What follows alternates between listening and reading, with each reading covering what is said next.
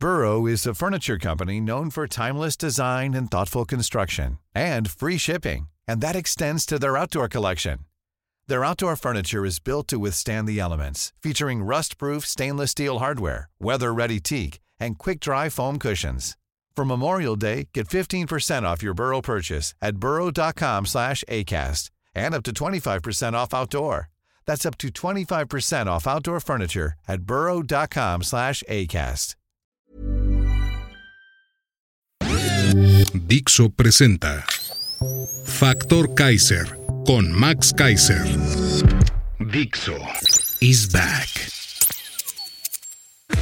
Información trascendente con Max Kaiser. Factor de cambio. Factor Kaiser. Tema número uno. Olvídate de Acapulco y de López. Tema número dos. La realidad del daño en Acapulco en datos duros. Tema número tres. En medio de la tragedia, las elecciones. Esos son los tres temas que vamos a ver el día de hoy en el episodio 129 de Factor Kaiser.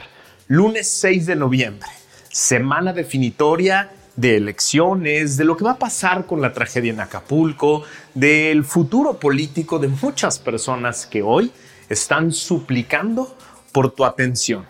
Y por eso yo me comprometo contigo a una cosa muy importante. Yo te voy a seguir dando las noticias más importantes de manera sencilla, explicadas de forma que todos las puedan entender para que tú puedas generar tu propio criterio y para que te puedas concentrar en cosas positivas, en pensar en el México del futuro, en pensar en qué vamos a hacer para reconstruir este país. Yo me comprometo en Factor Kaiser a poner sobre la mesa lo importante, a explicarlo de manera sencilla, a levantar la voz, a denunciar cada acto de corrupción y abuso de poder para que tú te puedas dedicar después el tiempo que quede en pensar cómo vamos a reconstruir juntos este país. Por eso te pido que me ayudes a compartir esto por todos lados, para que esta comunidad siga creciendo y creciendo, para que muchos ciudadanos informados podamos retomar el control del país. Por eso acompáñame a ver las tres de hoy. Tema número uno. Olvídate de Acapulco. Pide López. No hay una sola foto de López en la que se vea claramente que estuvo en algún momento en Acapulco. Esto después del paso del huracán Otis. No hay una sola foto de López recorriendo las calles o coordinando en el puerto a las distintas autoridades para brindar apoyo y seguridad.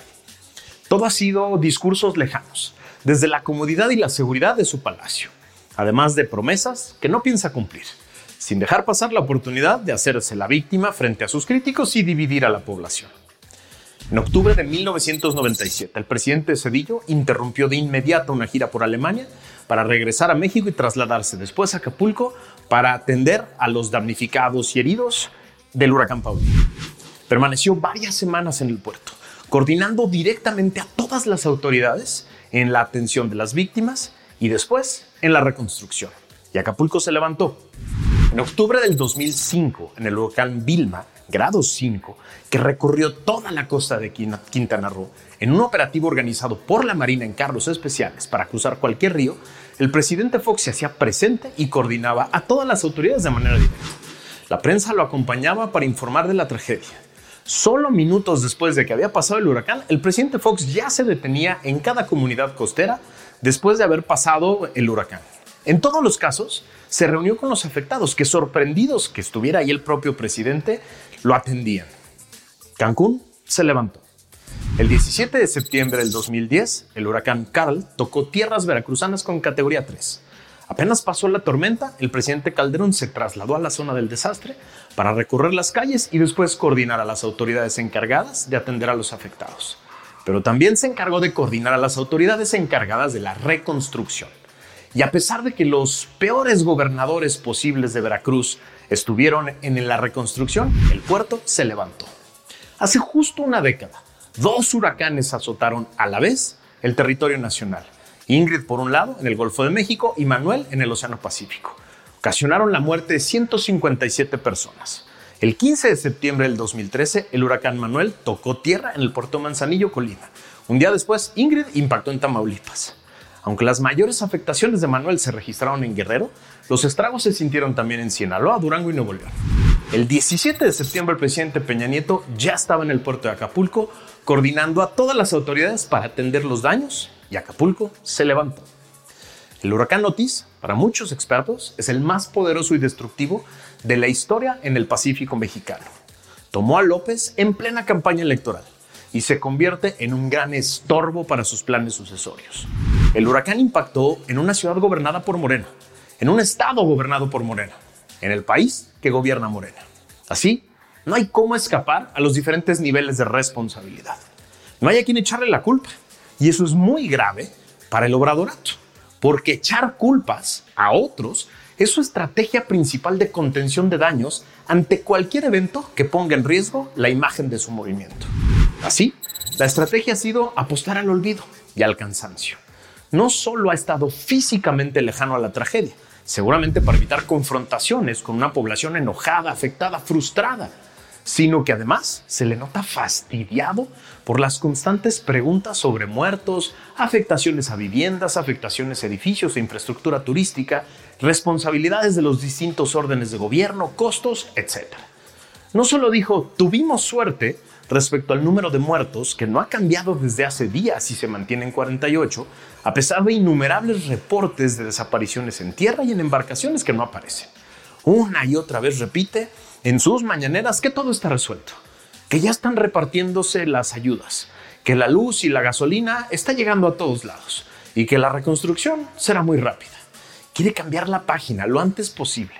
Apuesta a la desmemoria famosa de los mexicanos que ya no se acuerdan de todas las veces que prometió destruir las instituciones. Espera con ansias el siguiente escándalo mediático que distraiga a todos. Reza por un nuevo evento que obligue a los medios a retirar a los reporteros de Acapulco que se juegan la vida tratando de documentar la tragedia. ¿Qué hubiera hecho un buen presidente? Un buen presidente habría estado presente en Acapulco desde las primeras horas de la mañana siguiente y habría puesto toda la energía en atender a los heridos y a los damnificados, además de poner orden a los esfuerzos de rescate y de restablecimiento de los servicios básicos, así como la seguridad de todos. Un buen presidente sería transparente sobre los datos más importantes de la tragedia para poder hacer una verdadera evaluación completa de todas las necesidades y por lo tanto de los esfuerzos que se requieren de parte del gobierno en el corto, mediano y largo plazo. Un buen presidente habría convocado un gran pacto nacional para ayudar a la población afectada entre todos, en lugar de hacerse la víctima, de dividirnos a los mexicanos y de obstaculizar la ayuda. Tema número 2. La realidad del daño en Acapulco en datos duros. No estamos dimensionando la magnitud del desastre. La lejanía y la indolencia del gobierno han provocado que se vea como un desastre más que pronto se puede olvidar. Ahí te van algunos datos duros gracias a un reporte del portal Expansión. De acuerdo con el último censo de población del INEGI de 2020, Guerrero cuenta con 3.5 millones de habitantes, de los cuales 852 mil viven en la zona metropolitana de Acapulco, es decir, el 24% del total. El municipio más poblado de la zona metropolitana es Acapulco, con 779 mil habitantes, que representan el 91% de la población total de la zona mientras que Coyuca de Benítez cuenta con 73 mil habitantes, que es el 8.6%. Según el último reporte, el gobierno federal estima los siguientes daños tras el paso del huracán. 273 mil viviendas afectadas, 600 hoteles y condominios afectados, 513 mil pobladores afectados con cortes y suministros de luz, 37 líneas de transmisión fuera de servicio, así como 26 subestaciones eléctricas y una central de generación. 10.000 postes eléctricos caídos, 120 hospitales y clínicas con algún tipo de daño en Acapulco, 12 cierres carreteros por caída de árboles y deslaves y desbordamientos de cuerpos de agua, 24 derrumbes o socavones en caminos y vialidades. Según un comunicado de Concanaco Servitur, es decir, la Confederación de Cámaras Nacionales de Comercio, Servicios y Turismo, el huracán Notis en Acapulco ocasionó daños irreversibles en el turismo de la región, provocando daños en 80% de la infraestructura de la zona hotelera, así como las principales vías de acceso. Según estimaciones aportadas por Chuck Watson, modelador de desastres de Enki Research, Acapulco sufrirá un impacto económico de entre 10 mil y 15 mil millones de dólares sin considerar las pérdidas adicionales que se presentarán durante la temporada alta de turismo en la región, que usualmente ocurre entre diciembre y marzo. Además, De acuerdo con la Cámara Mexicana de la Industria de la Construcción, es decir, la CEMIC, el municipio de Acapulco tardará por lo menos cinco años en restablecer las condiciones que se perdieron por el huracán Otis. Esto debido a la falta de mano de obra, así como a los altos costos de reparación de los inmuebles. Según Francisco Solares, presidente de la CEMIC, 80% de la economía del estado proviene de Acapulco. Desgraciadamente, el Consejo de Cámaras Industriales Empresariales de Guerrero informó que el desastre del huracán Otis impactó al 100% de la economía del municipio y 60% de la actividad económica de Guerrero. En este mismo tenor, Julián Uriostegui Carvajal, presidente de la CONCAINGRO, señala que más del 80% de la actividad turística del destino califica como pérdida total y 99% de los establecimientos comerciales fueron vandalizados. Por tanto, se estima que gran parte de la fuerza laboral formal del municipio se pierda. Por su parte, Jesús Carrillo, director de Economía Sostenible en el Instituto Mexicano para la Competitividad, el IMCO, declaró que estos daños en Acapulco a causa del huracán Otis podrían ocasionar un efecto de migración a corto plazo, pues el 70% del PIB de Guerrero se concentra en los servicios turísticos. Ahí les va el plan de 20 puntos que anunció el gobierno para atender el desastre y lo voy a citar uno por uno. Uno, apoyar con todo lo necesario a los familiares de quienes perdieron la vida e intensificar la búsqueda de desaparecidos. Dos, adelantar dos meses desde el lunes 6 de noviembre el pago de todos los programas del bienestar. Tres, incorporar a 10.000 jóvenes más al programa Jóvenes Construyendo Futuro. Cuatro, aumentará el doble el número de becas para estudiantes del nivel básico. Cinco, seis meses de prórroga en pago de Infonavit, Fobiste e IMSS. Seis, no se pagará servicio eléctrico hasta febrero del 2024. Siete, se entregará una canasta básica por familia de 24 productos. 8. Se otorgarán a todos los hogares 8 mil pesos para limpieza y pintura. A las viviendas afectadas apoyarán con 30 mil a 60 mil pesos de acuerdo al censo. 9. A todas las familias de damnificados se les entregará un paquete de enseres, como una cama, una estufa y un refrigerador. 10. 20 mil créditos a la palabra para dueños de negocios. 11 Gobierno de México destinará 10 mil millones de pesos para mejorar calles, escuelas y la distribución del agua potable. 12. No se cobrarán impuestos IVA y ISR en Acapulco y Coyuca hasta febrero del 2024. 13. En cada colonia de más de mil viviendas se restablecerá el cuartel de la Guardia Nacional con 250 elementos cada uno para evitar robos y lograr la normalidad. 14. Nacional Financiero otorgará créditos sin intereses a pequeñas y medianas empresas. 15 Hacienda apoyará con el pago de la mitad de los intereses a quienes soliciten créditos para restaurar hoteles y centros turísticos en Acapulco. 16. La SICT destinará 218 millones de pesos para rehabilitar la autopista Acapulco-Chilpancingo. 17. Toda la obra de reconstrucción de Acapulco y Coyuca será coordinada por la Secretaría de Gobernación. 18. Reconocimiento a los trabajadores de la CFE. 19. Destacar el trabajo responsable de los soldados y marinos. Y 20 reconocimiento para los pueblos de Acapulco y Coyuca de Benítez.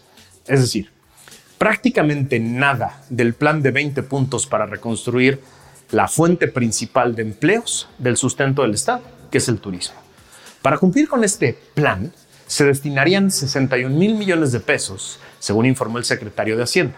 Todo esto sin especificar de dónde saldrán los recursos, porque en el presupuesto de egresos 2024, aprobado en comisiones la semana pasada por Morena y aliados, no hay un solo peso en ninguna partida etiquetado para la reconstrucción de Acapulco. Es decir, otra pantomima del bienestar al estilo del obradorato. Tema número 3. En medio de la tragedia, las elecciones. Todo lo que hemos platicado hoy sucede en medio del proceso electoral más grande de la historia de México. Muchos acelerados ya vienen a Acapulco el punto de inflexión del obradorato. Lo cierto es que por lo menos durante dos semanas las campañas pasaron a un segundo plano. Por más esfuerzos que ha hecho Claudia por mantener la visibilidad de sus eventos llenos de acarreados y por más esfuerzos que hace de aplaudir las acciones de López durante la tragedia, la atención de todo mundo está en Acapulco. Tanto Xochitl Galvez como las organizaciones de la sociedad civil que la respaldan volcaron toda su atención y energía a las víctimas, al acopio de donativos y al transporte de estos al puerto.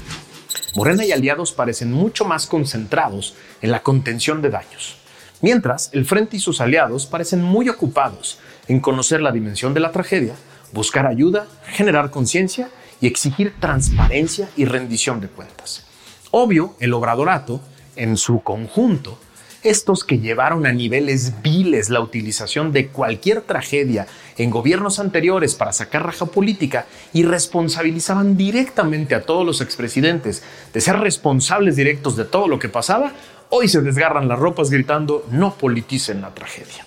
Esto mientras su presidente no ha hecho más que revolver la tragedia con sus discursos políticos desde el día uno. yo no puedo afirmar que Otis va a ser definitorio de las elecciones del año que entra, pero sí creo que al obradorato le llegó como un gigantesco estorbo y lo están manejando peor incluso que la pandemia. De entrada, no creo que puedan sostener por mucho tiempo más esta cifra de 48 muertos que llevan días sin actualizar. Tampoco creo que puedan seguir minimizando los daños materiales ni la tragedia humanitaria de miles de damnificados que se quedaron sin hogar, sin comida, sin sustento de vida y sin pertenencias. No tienen en ningún lado concreto esos 60 mil millones de pesos que dicen que van a destinar a la reconstrucción y no quieren quitarle dinero a las obras y a los programas sociales que necesitaban para comprar votos el año que entra. El vacío total del Estadio Azul del evento de Claudia en la Ciudad de México hace dos semanas, un día antes del impacto del huracán Otis, nos deja perfectamente clara la necesidad de dinero que tiene esa campaña. Es decir, sin gastar millones en acarreos, no va nadie a sus eventos. ¿A qué le van a quitar dinero para darle casa y sustento a los damnificados y para reconstruir Acapulco? Este fin de semana, dos desarrolladores inmobiliarios de Acapulco me confirmaron que los daños de cientos de edificios de departamentos, hoteles, restaurantes y centros comerciales son mucho más que cosméticos y fachadas. Me confirmaron que la reconstrucción de un edificio de departamentos podría rondar entre los 200 y los 300 millones de pesos cada uno. Según el propio gobierno, hay más de 600 edificios de departamentos y hoteles afectados. Según el plan de 20 puntos del gobierno que acabo de platicarles, nada de los 60 mil millones se destinará a la reconstrucción de esos edificios. La pregunta es muy sencilla. Si el gobierno no ayuda a la reconstrucción de la infraestructura turística del puerto, que ya vimos que es lo más importante del sustento de todos los pobladores, ¿dónde van a trabajar y de qué van a vivir las 800 mil personas que viven en Acapulco? La respuesta a esa pregunta sí creo que va a impactar directamente en el resultado de la elección del año que viene. Es decir, cómo maneje a partir de ya el gobierno, los partidos, los candidatos, el discurso sobre la reconstrucción, sí va a ser definitorio en las elecciones del año que entra. Si Morena mantiene esta idea de todo está bien, no hace falta, sí tenemos dinero y no atiende de verdad a la población, sí creo que puede haber una afectación muy grave en las preferencias electorales. Sí puede ser definitorio. Ojo, tenemos que tener muy claro quienes somos críticos a Morena de no utilizar de manera inhumana, de manera vil, de manera ruin esta tragedia. Nuestra primera prioridad siempre tiene que ser el ser solidarios con las víctimas, donar todo lo que podamos a la atención de las víctimas por las vías más eficaces posibles. Que sí, es, muy desconfiable el, el, gobierno, porque ya nos han demostrado una y otra vez que son capaces hasta de robarse el dinero de damnificados como los del sismo. Pero es importante ayudar, eso es lo primero. Pero segundo, sí tenemos que exigir cuentas, sí tenemos que exigir transparencias. Transparencia, sí tenemos que saber cuántos muertos hay, sí, sí tenemos que saber qué se destruyó para saber qué se debe reconstruir. Sí tenemos que exigir que se cancelen otros proyectos para atender a los damnificados de Acapulco. Sí, sí tenemos que estar en la política de esta tragedia, porque de la política de esta tragedia viene la capacidad de los pobladores de Acapulco, de ese casi un millón de personas, de sobrevivir o no. Sí, sí tenemos que estar ahí, sí tenemos que estar pendientes, sí tenemos que ayudar, pero también tenemos que obligar a los políticos a hacer buena política en Acapulco.